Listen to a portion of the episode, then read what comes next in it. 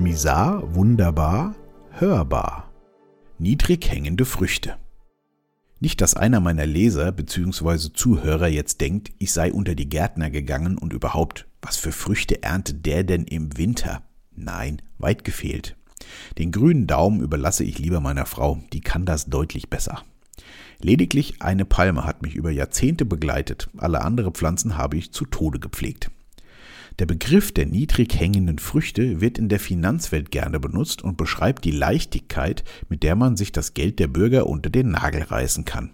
Steuern, Solidaritätsbeiträge, Immobilien, um ein paar offensichtliche zu nennen.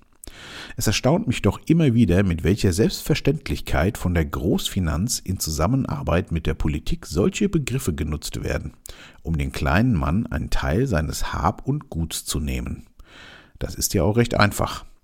Wer kann schon sein mühsam Erspartes mal soeben unbemerkt ins Ausland transferieren, die Goldbarren im Garten vergraben oder seine Immobilie umziehen?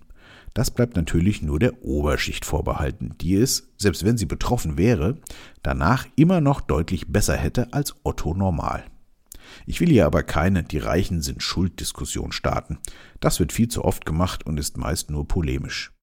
Als ich vor ein paar Tagen an einer Investorenbesprechung teilgenommen habe, fiel dieser Ausdruck, als es um die zukünftige Besteuerung der heimischen Immobilie ging und wie man damit am besten umgehen könne.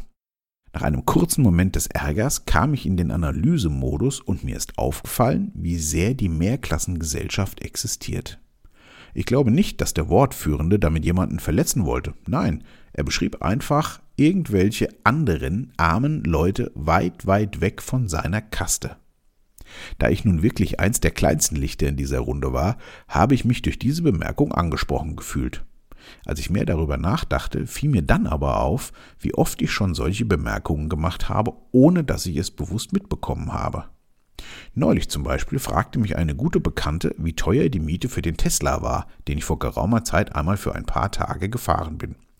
Ich antwortete, war gar nicht so teuer, so um die 1000 Euro. Daraufhin machte sie einen geschockten Eindruck und meinte, dass das fast ihr Monatsgehalt wäre.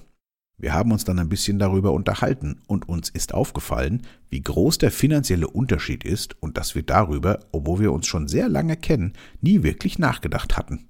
Ist ja auch völlig egal, wenn man sich gerne mag und gut versteht. Ich würde mich selbst auf keinen Fall als besonders wohlhabend bezeichnen. Es geht uns halt gut und wir kommen gut zurecht. So wie Sie auch.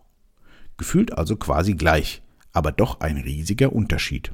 Und schwupps, fällt eine Bemerkung, die den anderen trifft und die gar nicht böse gemeint war. Ich glaube, dem Referenten in der Investorengruppe ging es genauso, und ich fühlte mich einfach nur angesprochen. Wie so oft bei Missverständnissen. Wenn ich an meinen Freundeskreis denke, sind wir alle auf einem ähnlichen Level. Alle haben ein schönes Zuhause, nette Familien, Freunde und das Geld langt auch. Mit Sicherheit zwei Kasten unter der Investorengruppe, aber auch eine Kaste und nicht die niedrigste liegt uns bis jetzt noch fern darüber nachzudenken, wie die nächste Mahlzeit bezahlt werden soll. Diese kurze Bemerkung über die niedrig hängenden Früchte hat mich mal wieder etwas wachgerüttelt, wie gut es uns doch geht. Die Leute, denen es schlechter geht, sind gefühlt so weit weg, aber sie wohnen wahrscheinlich direkt um die Ecke. Und wie schnell kann man selbst weiter unten landen? Es lohnt sich ab und zu darüber nachzudenken.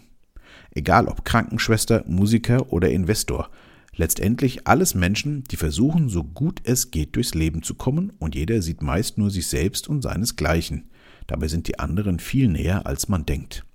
Die Normalität ist immer sehr subjektiv. Das ist doch direkt einen Gedankentransport wert. Bleibt gesund und wach.